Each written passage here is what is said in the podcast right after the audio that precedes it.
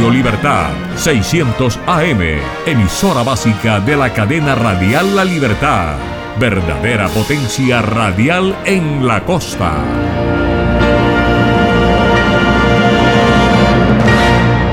www.redradial.co La Radio Sin Fronteras.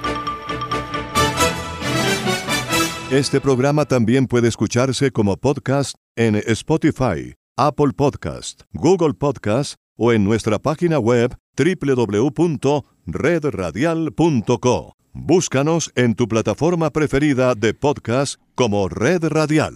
Saludos amigos, desde la sala de satélites les saluda Jimmy Villarreal. Hoy es lunes y comenzamos esta noche bastante movida con noticias del mundo, noticias de Centro y Latinoamérica y una que otra nota intrascendente pero de calor humano que forma parte de nuestra vida cotidiana. Como siempre, los acompañamos con la mejor música del mundo. Bienvenidos a Enlace Internacional.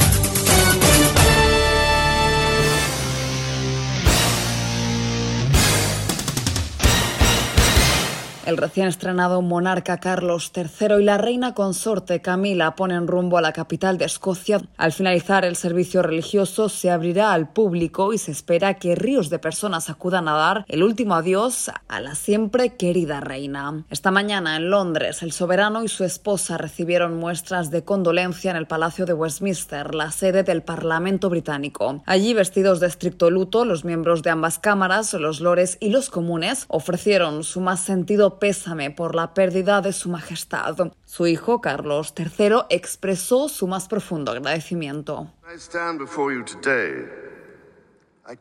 Mientras estoy hoy ante ustedes, no puedo evitar sentir el peso de la historia que nos rodea y que nos recuerda las tradiciones parlamentarias a las que los miembros de ambas cámaras se dedican con tanto compromiso personal para el mejoramiento de todos nosotros. En tanto, la muerte de la reina trajo de vuelta una imagen, la de una casa real unida. Y es que durante el fin de semana todos los miembros directos de la realeza, incluyendo al príncipe Harry y su esposa, la exactriz estadounidense Meghan Markle, recibieron las muestras de cariño de un pueblo volcado con su monarquía.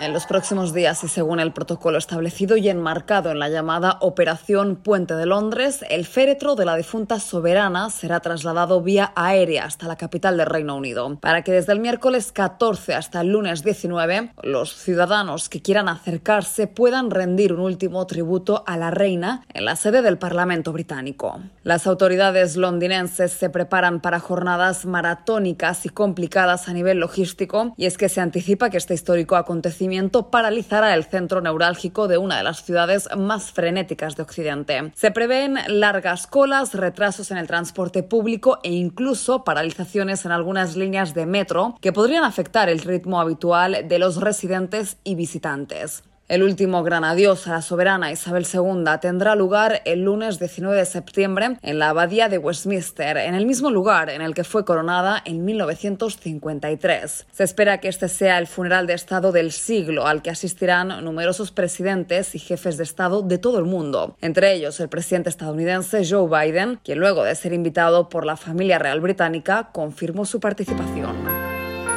Enlace Internacional con la Música.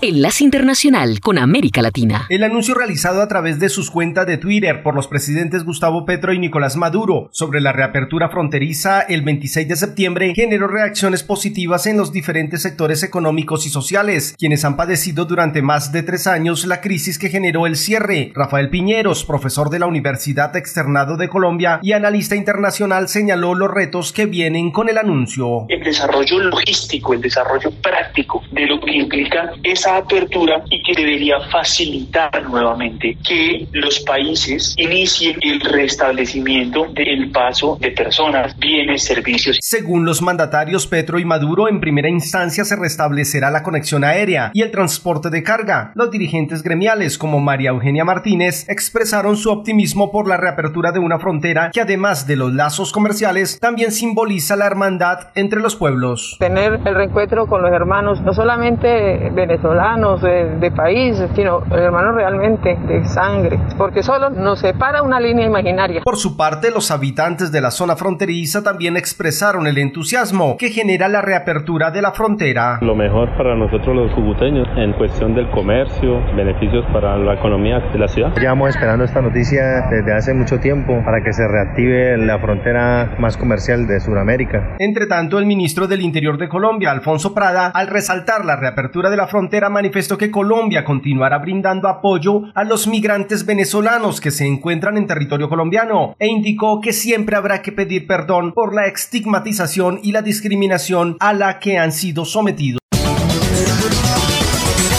Funcionarios de México y Estados Unidos se reunirán este lunes en la capital mexicana para dar seguimiento a los trabajos del diálogo económico de alto nivel, plataforma diplomática estratégica y flexible para que ambos países avancen en las prioridades económicas, comerciales y sociales. La delegación estadounidense está presidida por el secretario de Estados Unidos Anthony Blinken, acompañado por la secretaria de Comercio Gina Raimondo y el representante comercial adjunto James White, entre otros altos funcionarios. Las reuniones se llevarán a cabo en medio de las consultas del sector eléctrico que solicitaron Estados Unidos y Canadá por considerar que las nuevas reglas en el sector dan prioridad a la Comisión Federal de Electricidad y afectan a las empresas de ambos países. El embajador de Estados Unidos en México, Ken Salazar, informó que se tratarán asuntos económicos y comerciales. Esta reunión ahora será de la relación comercial de de economía, de, energía limpia, de todo lo que enlace la economía, las economías eh, estadounidenses mexicanas, que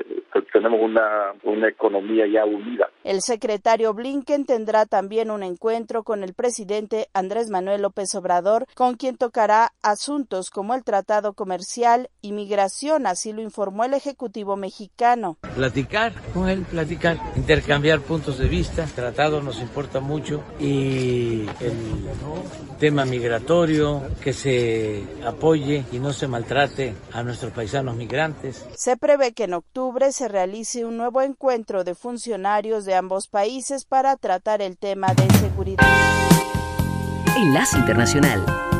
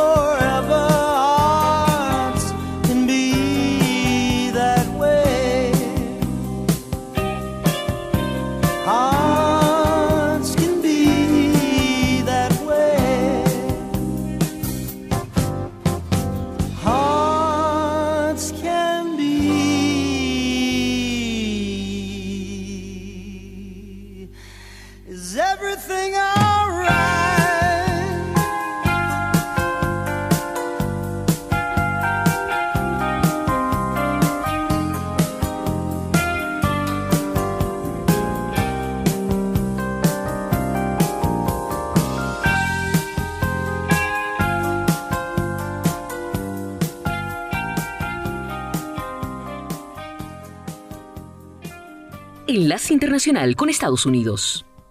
La última vez que la Reserva Federal enfrentó una inflación tan alta como la de ahora, a principios de la década de 1980, elevó las tasas de interés a niveles de dos dígitos y en el proceso provocó una profunda recesión y un desempleo mucho más alto. El presidente del Banco Central, Jerome Powell, sugirió que esta vez la Fed no tendrá que ir tan lejos. Creemos que podemos evitar los costos sociales muy altos que Paul Volcker y esta entidad tuvieron que poner en juego para que la inflación volviera a bajar, dijo Powell en una entrevista refiriéndose a la persona que encabezaba el organismo a principios de los 80. La secretaria del Tesoro Janet Yellen promovió las políticas económicas demócratas durante una visita a la planta de ensamblaje de vehículos eléctricos Rush de Ford en Michigan. Yellen dice que es más optimista sobre el curso de la economía de lo que ha sido durante bastante tiempo y señala que, y citamos sus palabras, vamos en la dirección correcta. Los compradores de viviendas están recuperando su peso en Estados Unidos en la mesa de negociaciones a medida que el mercado inmobiliario se desacelera según muestran los datos de la empresa Redfin. En promedio, las casas estadounidenses compradas durante un periodo de cuatro semanas en agosto se vendieron por menos del precio de venta. Eso no había sucedido desde por lo menos marzo de 2021, según la corredora de bienes raíces. Las empresas automotrices están lanzando vehículos eléctricos más asequibles con el fin de ampliar su universo de compradores. Eso a pesar del aumento de los costos de las baterías. El vehículo eléctrico más reciente lo presentó General Motors, el SUV pequeño Chevrolet Equinox, con un precio inicial de unos 30 mil dólares y una autonomía de 400 kilómetros. GM no dará a conocer el precio exacto del Equinox hasta que esté más cerca de la fecha en que salga a la venta por esta época el próximo año. El costo promedio de un vehículo eléctrico en Estados Unidos en estos momentos es de unos 65 mil dólares. La continua llegada de migrantes a bordo de buses provenientes de Texas ha provocado que la alcaldesa de Washington, D.C., Muriel Bouncer, declarara el estado de emergencia pública advirtiendo que los cruces de migrantes en la frontera sur de los Estados Unidos podrían aumentar durante los próximos meses y desde ya trabaja en planes de contención que preparen a la ciudad para la llegada de cientos de personas a bordo de los buses enviados por los gobernadores de los estados de Texas y Arizona. Bowser decidió declarar la emergencia en la ciudad e hizo un llamado al Congreso para que dé luz verde a una reforma inmigratoria. Necesitamos que el Congreso haga su trabajo y arregle este sistema de inmigración. Tenemos millones de personas viviendo en este país que no tienen los medios para cuidar de sí mismos y tener una vida segura y necesitamos un camino hacia la ciudadanía. La alcaldesa Bowser calificó el transporte de migrantes desde la frontera como un truco político y agregó que la crisis de la frontera no está disminuyendo, sino que por el contrario estaría empeorando. Según cifras oficiales, cerca del 90% de los migrantes que llegan a la ciudad de Washington, D.C. en estos autobuses continúan su camino hacia otros destinos en Estados Unidos en cuestión de horas o días.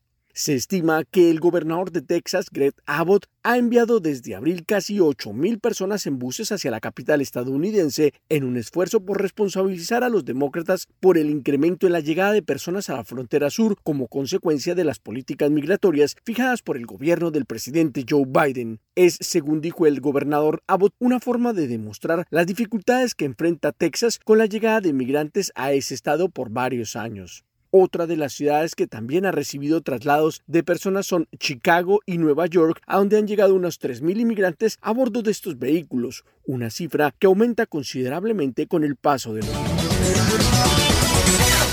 presidente Joe Biden firmará hoy un decreto para impulsar un aumento de fondos del gobierno a la industria biotecnológica de Estados Unidos con el objetivo de reducir la dependencia de China de materiales para generar energía limpia, incrementar nuevas redes e inocular a las poblaciones contra la pandemia del COVID-19. El decreto, conocido como Orden Ejecutiva, permite que el gobierno federal dirija los fondos para el uso de microbios y otros recursos de origen biológico para fabricar nuevos alimentos, fertilizantes y semillas, así como para hacer que las operaciones mineras sean más eficientes, aunque no se brindó información sobre el monto total disponible, su fuente de origen o la forma de asignación. El gobierno federal de Estados Unidos ya es una fuente de fondos para la investigación y el desarrollo de biotecnología a través del Instituto Nacional de Salud, el Departamento de Agricultura de Estados Unidos y otras agencias. El financiamiento general de Estados Unidos para este rubro ha disminuido como porcentaje del Producto Interno Bruto desde un pico en la década de 1950, una tendencia que el presidente Biden se comprometió a revertir. Las aplicaciones potenciales van desde los combustibles biodiesel por el grupo de energía renovable hasta las vacunas COVID fabricadas por Pfizer BioNTech o las semillas genéticamente modificadas fabricadas por Corteva Incorporated. El presidente firmará este decreto en Boston, donde hoy tiene previsto hablar sobre el cáncer Moonshot, un esfuerzo para estimular la investigación, crear nuevos tratamientos y reducir la tasa de mortalidad por esta enfermedad. La biofabricación se ha utilizado para generar tratamientos contra el cáncer, incluidos los derivados de plantas o el uso de células inmunitarias rediseñadas. El mandatario también nombrará a la doctora René Wigrinson, asesora científica desde hace mucho tiempo,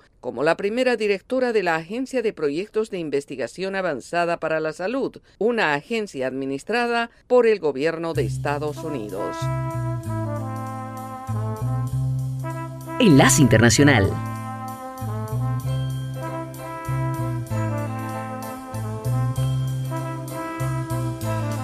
There must be lights burning brighter somewhere. Got to be birds flying higher in a sky more blue. If I can dream of a better land where all my brothers walk hand in hand. Tell me why, oh why, oh why can't my dream come true? Oh why? There must be peace and understanding sometime. Strong winds of promise that will blow away the doubt and fear. If I can dream of a warmer sun where hope keeps shining on everyone, tell me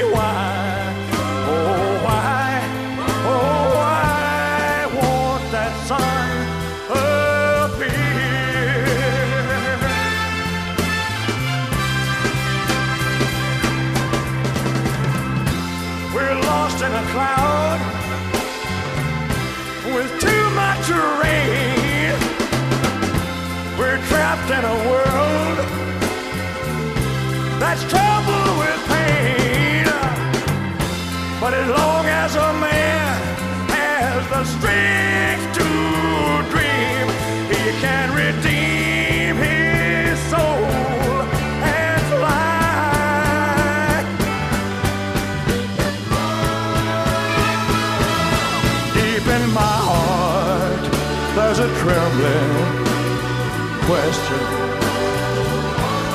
Still, I am sure that the answers, answers gonna come somehow out there in the dark.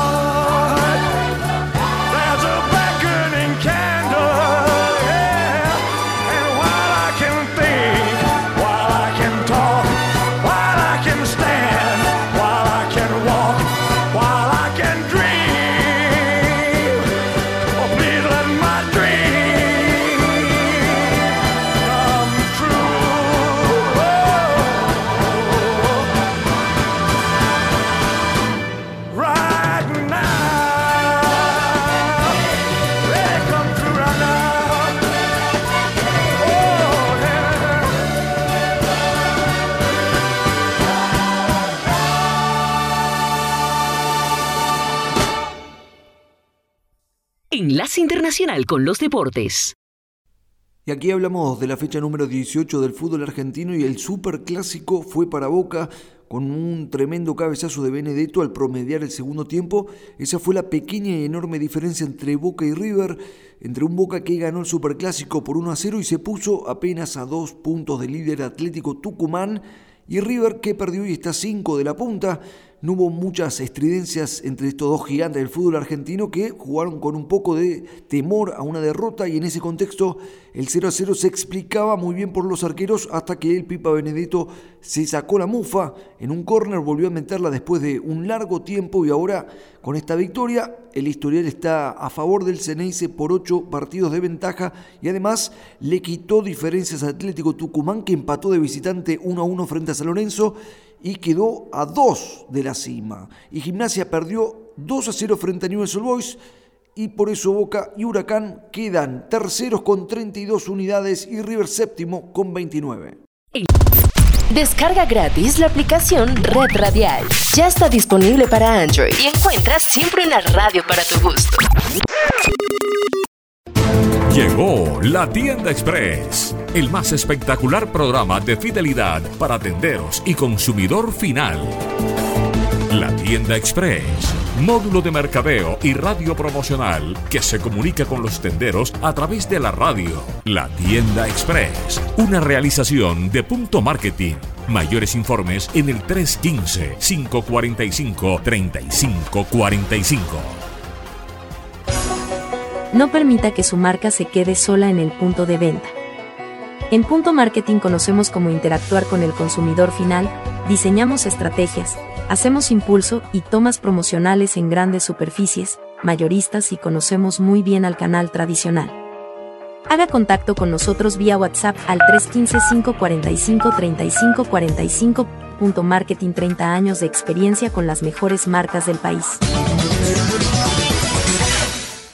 Las puertas del paraíso están abiertas para deleitarte con manjares y ambrosías. Aquí en Andrés Carne de Res Santa Marta estamos siempre de fiesta. Este restaurante bar rumbiadero tiene para ti muchas sorpresas. Haz tu reserva al 315-355-9096. Dos sentimientos. El amor y la amistad.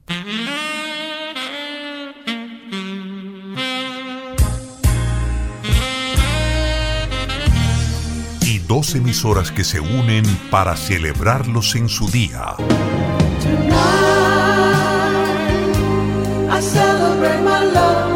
Este sábado 17 de septiembre, Universal Estéreo y Oro Estéreo enlazan sus señales de audio en el programa especial 40 de los más célebres dúos de la historia. Voces en pareja de consagrados artistas del pop en la década del 70, del 80 y del 90. 40 de los más célebres dúos de la historia para celebrar el amor y la amistad este sábado 17 de septiembre desde las 12 del mediodía.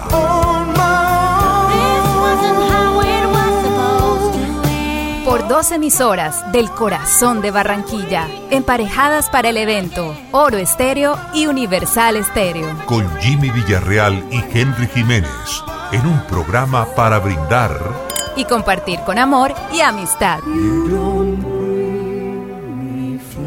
Enlace Internacional con Venezuela.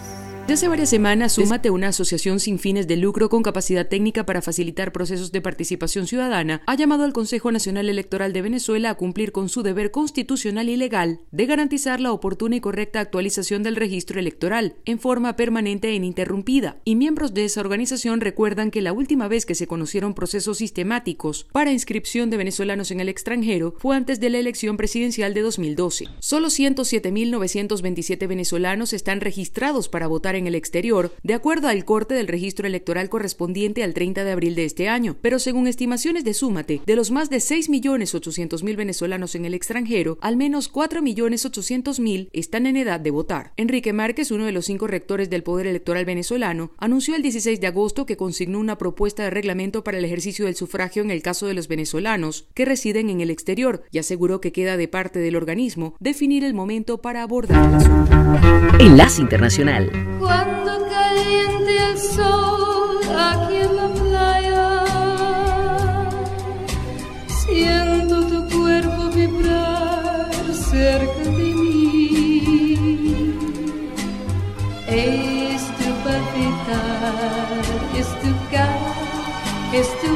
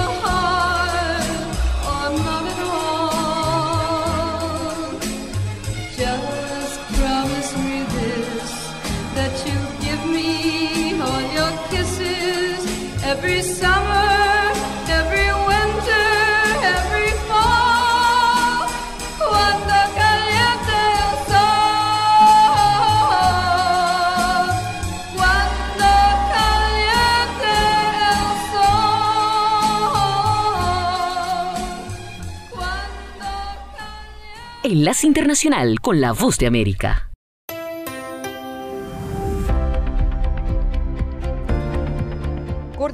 Saludos a nuestra audiencia desde Washington. Soy Yoconda Tapia y hoy en Conversando con la Voz de América abordamos el tema del compromiso de las naciones en Latinoamérica para adherirse al Tratado de Escazú, un documento que se enfoca en el acceso a la información, la participación pública y el acceso a la justicia en asuntos ambientales en la región. Honduras, junto a otros países, aún no firma el documento de adhesión y nuestro colega Óscar Ortiz explora el tema empezando por la información de este tratado con la analista y experta en el tema, Lucía Vigil. El acuerdo de Escazú es un instrumento que se ha generado la CEPAL con todas las realidades latinoamericanas, no enfocadas al tema de conflictividades, y se ha construido por fin una herramienta base o piso, ¿verdad? La podemos llamar así, que asegura y mantiene los derechos de acceso. El acuerdo de Escazú está fundamentado en tres derechos principales. El primero de ellos es el acceso a información, el segundo es en el tema de participación ciudadana y el tercero es un tema de justicia, justicia ambiental. Entonces creemos que es importante, en tanto el acuerdo logra colocar en relevancia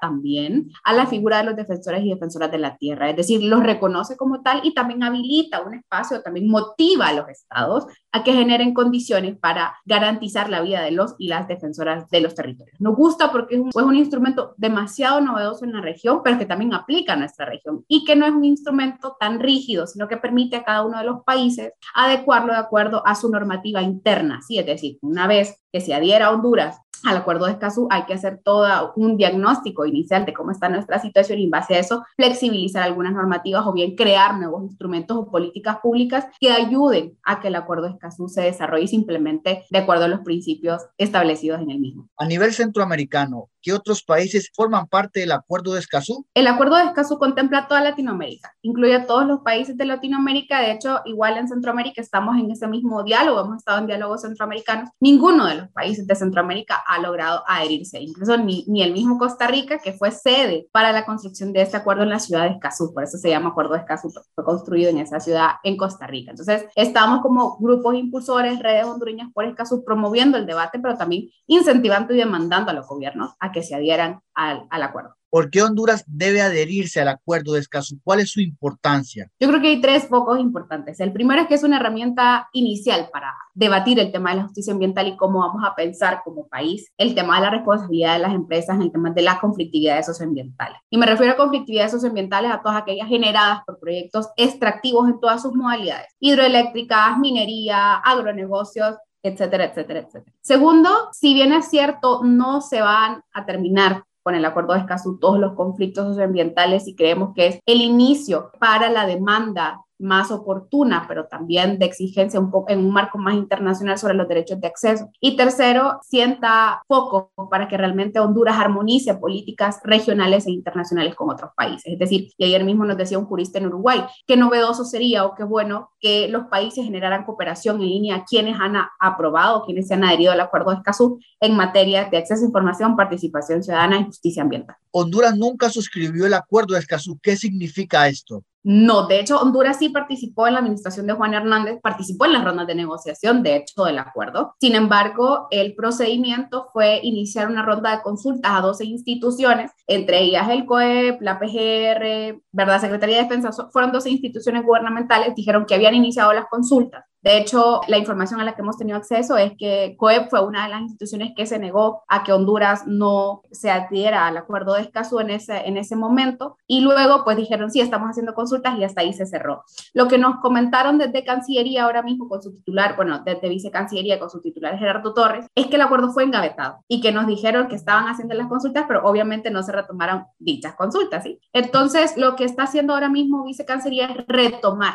Quedamos en borrón y cuenta nueva con las que ya se habían las que se habían hecho desde la administración pasada y se volvió a enviar el acuerdo. De hecho, Procuraduría General de, de, la República tiene el documento mejor elaborado en por qué Honduras tiene que adherirse al acuerdo de escaso. Entonces vemos que hay una voluntad política más grande y estamos esperando estas rondas de consulta, incluso las ampliaron también a otros actores que estamos esperando también seamos llamados como ciudadanos y ciudadanas. Era Lucía Vigil, experta en el Tratado de Escazú, cuyo objetivo es ser una herramienta para apoyar el desarrollo ambiental, explicando detalles y razones por las que Honduras aún no se adhiere a este este tratado. Esto fue Conversando con la Voz de América.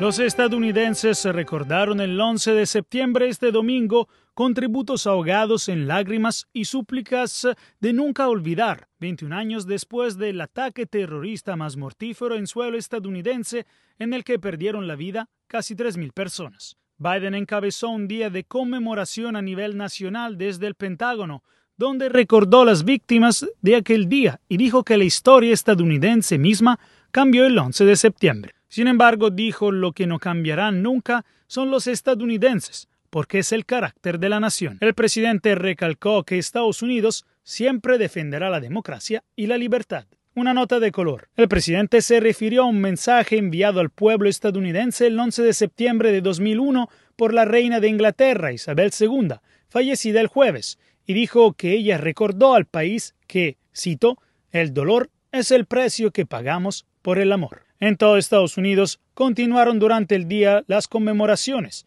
En Nueva York estuvo la vicepresidenta Kamala Harris, mientras que en Pensilvania estuvo la primera dama Jill Biden para rendir homenaje. Esta histórica fecha llega poco después del aniversario de la desordenada retirada de las tropas de Afganistán y del colapso del gobierno afgano respaldado por Estados Unidos. También se produce casi dos meses después de que Estados Unidos matara a Ayman al-Zawahiri, el líder de Al-Qaeda y arquitecto de los ataques terroristas del 11 de septiembre en una acción con aeronaves no tripuladas de la CIA en Kabul. Biden prometió que Estados Unidos seguirá estando vigilante y eliminando cada amenaza para el país a pesar de no tener más presencia militar en Afganistán. Entre los legados continuos de los ataques terroristas se incluye qué hacer con los cinco prisioneros de la bahía de Guantánamo, acusados en el juicio largamente demorado del 11 de septiembre. En comentarios a los periodistas en Delaware, antes de partir para la ceremonia del domingo en el Pentágono, Biden dijo que hay un plan para abordar esto. Desde Washington, Jacopo Luzzi, Voz. Este es un avance informativo de la Voz de América. Desde Washington les informa Henry Yang. El presidente Joe Biden marcó el vigésimo primer aniversario de los ataques del 11 de septiembre, colocando una ofrenda floral en el Pentágono en una conmemoración sombría celebrada bajo una lluvia constante y rindiendo homenaje a los estadounidenses extraordinarios que dieron su vida en uno de los días más oscuros de la nación. La ceremonia del domingo ocurrió poco más de un año después de que Biden terminara la larga y costosa guerra en Afganistán que Estados Unidos y sus aliados lanzaron en respuesta a los ataques terroristas terroristas. Ucrania conservaba hoy lunes la iniciativa en su contraofensiva contra Rusia y anunció la liberación de varios pueblos, además de afirmar que había empujado a los invasores hasta la frontera en una región. En algunos lugares del frente nuestros defensores llegaron a la frontera estatal con la Federación Rusa, indicó el gobernador regional de la provincia nororiental de Kharkiv, Oleg Shenugo. Tropas rusas cruzaron la frontera en la región el 24 de febrero, el primer día de la invasión. Como ha ocurrido durante toda la guerra, era difícil verificar los comunicados militares de forma independiente. Acompáñenos de lunes a viernes con las noticias del mundo del entretenimiento, lo mejor del cine. Scrolls are the bad guys. Los estrenos de Hollywood. I've never seen anything like this. Who am I? De lunes a viernes, el mundo del entretenimiento llega a ustedes desde los estudios de La Voz de América en Washington.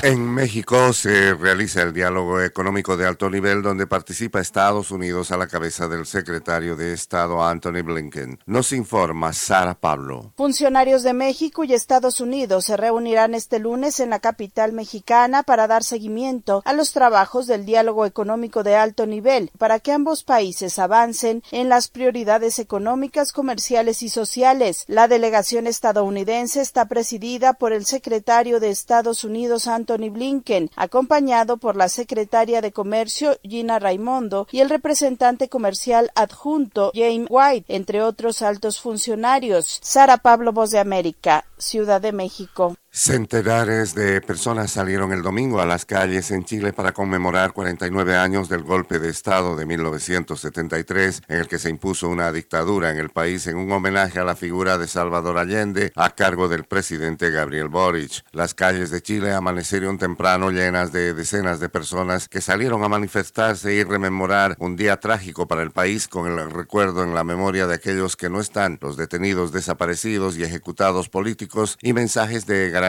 de no repetición y nunca más violación a los derechos humanos en el país. Enlace Internacional.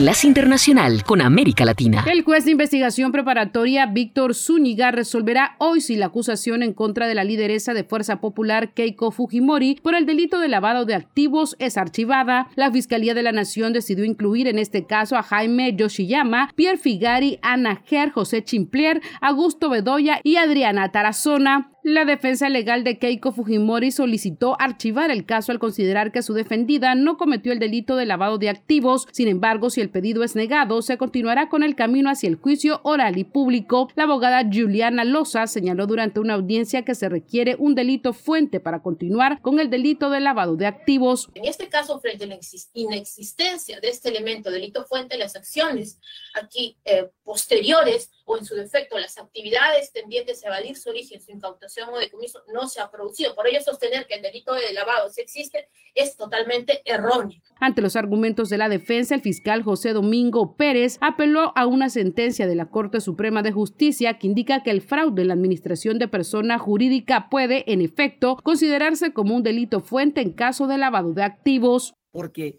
si no hubiera habido un análisis de tipicidad, es decir, que el hecho no se subsume en lavado de activos, La Corte Suprema, como órgano jurisdiccional de máxima instancia, lo declaraba de esa manera. Sin embargo, confirmó subsumida al delito de lavado de activos. El pedido de la defensa se realizó dentro del marco de la audiencia de control de acusación, un paso previo para pasar a juicio oral y público que tendrá que evaluar el juez Zúñiga. Las puertas del paraíso están abiertas para deleitarte con manjares y ambrosías. Aquí en Andrés Carne de Res Santa Marta estamos siempre de fiesta. Este restaurante bar rumbiadero tiene para ti muchas sorpresas. Haz tu reserva al 315-355-9096. No permita que su marca se quede sola en el punto de venta. En Punto Marketing conocemos cómo interactuar con el consumidor final, diseñamos estrategias, hacemos impulso y tomas promocionales en grandes superficies, mayoristas y conocemos muy bien al canal tradicional. Haga contacto con nosotros vía WhatsApp al 315-545-3545. Punto Marketing 30 años de experiencia con las mejores marcas del país. Llegó la tienda express, el más espectacular programa de fidelidad para tenderos y consumidor final. La tienda express, módulo de mercadeo y radio promocional que se comunica con los tenderos a través de la radio. La tienda express, una realización de punto marketing. Mayores informes en el 315-545-3545. Descarga gratis la aplicación Red Radial. Ya está disponible para Android y encuentras siempre una radio para tu gusto. Dos sentimientos. El amor y la amistad.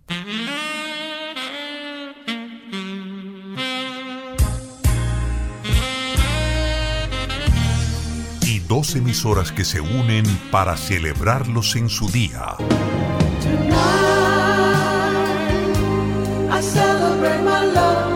Este sábado 17 de septiembre, Universal Estéreo y Oro Estéreo enlazan sus señales de audio en el programa especial. 40 de los más célebres dúos de la historia.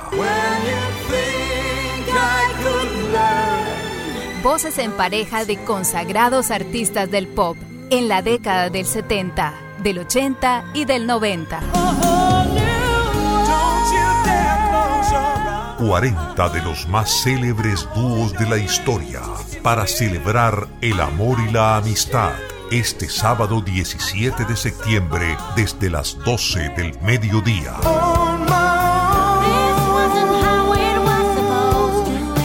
Por dos emisoras del corazón de Barranquilla, emparejadas para el evento Oro Estéreo y Universal Estéreo. Con Jimmy Villarreal y Henry Jiménez en un programa para brindar Y compartir con amor y amistad.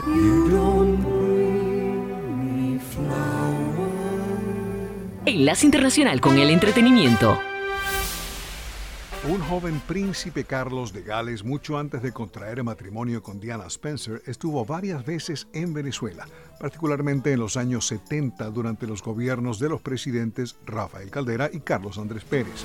El padre de Carlos, el príncipe Philip, fallecido el año pasado, había estado en la capital venezolana en 1962, a donde llegó al mando de su propio avión, The Dark Herald, como parte de una gira que realizaba por América del Sur y donde fue recibido por el presidente Rómulo Betancourt.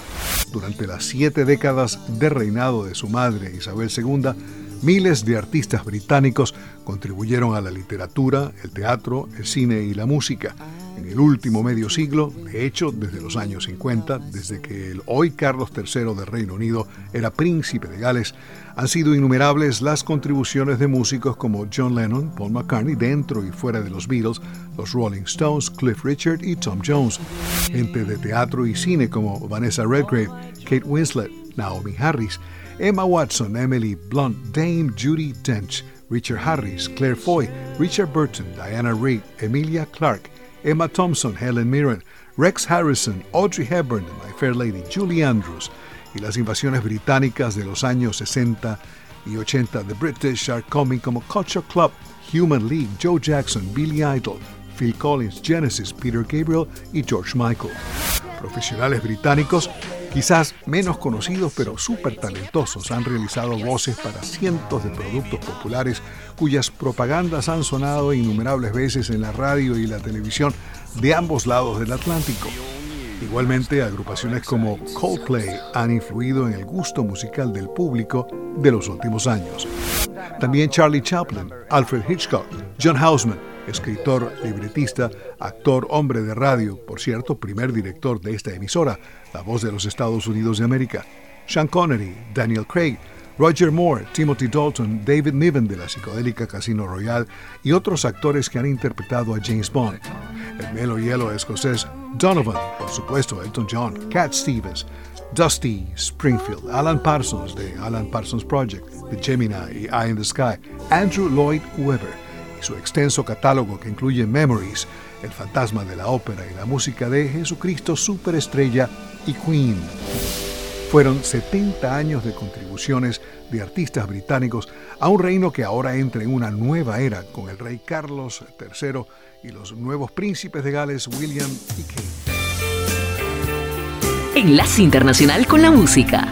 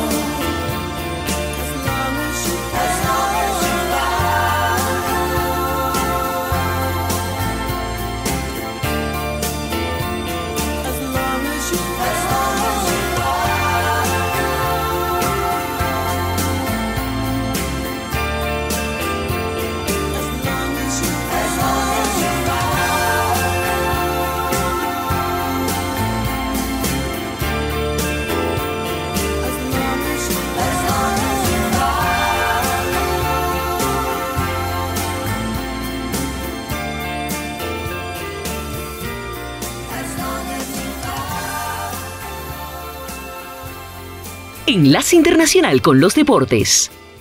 Y hablamos de un fin de semana dorado para el básquet argentino y este sábado primero se vivió un momento histórico para el básquet nacional y sudamericano. Manu Ginóbili ingresó al Salón de la Fama de la NBA e hizo historia en el deporte albiceleste. Se hizo el anuncio oficial y por primera vez en la historia un argentino pasa a formar parte del selecto grupo de jugadores del Naismith Memorial.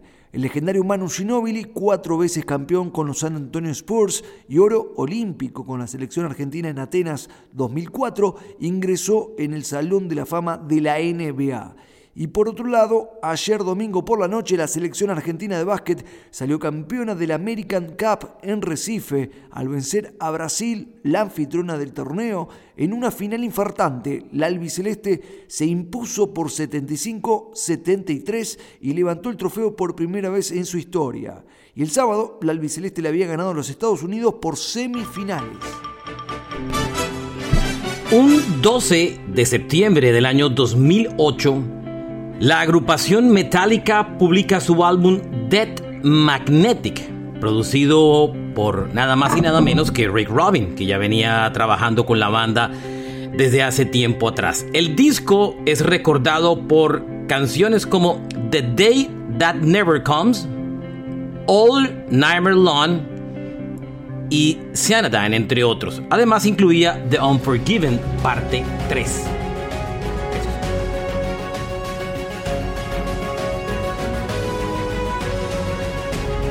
www.redradial.co Enlace Internacional es una producción de Red Radial. Editores: Carlos Tatis, Gabriel Villarreal y Jorge Pérez. Master Control José Barreto, Jesús Peroso, Bobby Orozco y Adolfo Ferrer. Producción ejecutiva Jimmy Villarreal.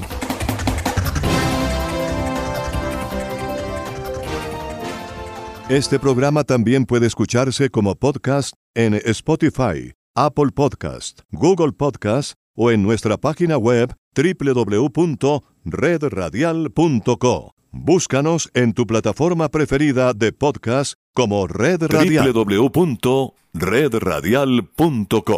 La radio sin fronteras.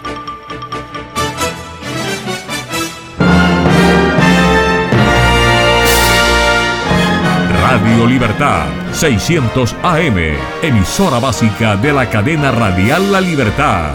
Verdadera potencia radial en la costa.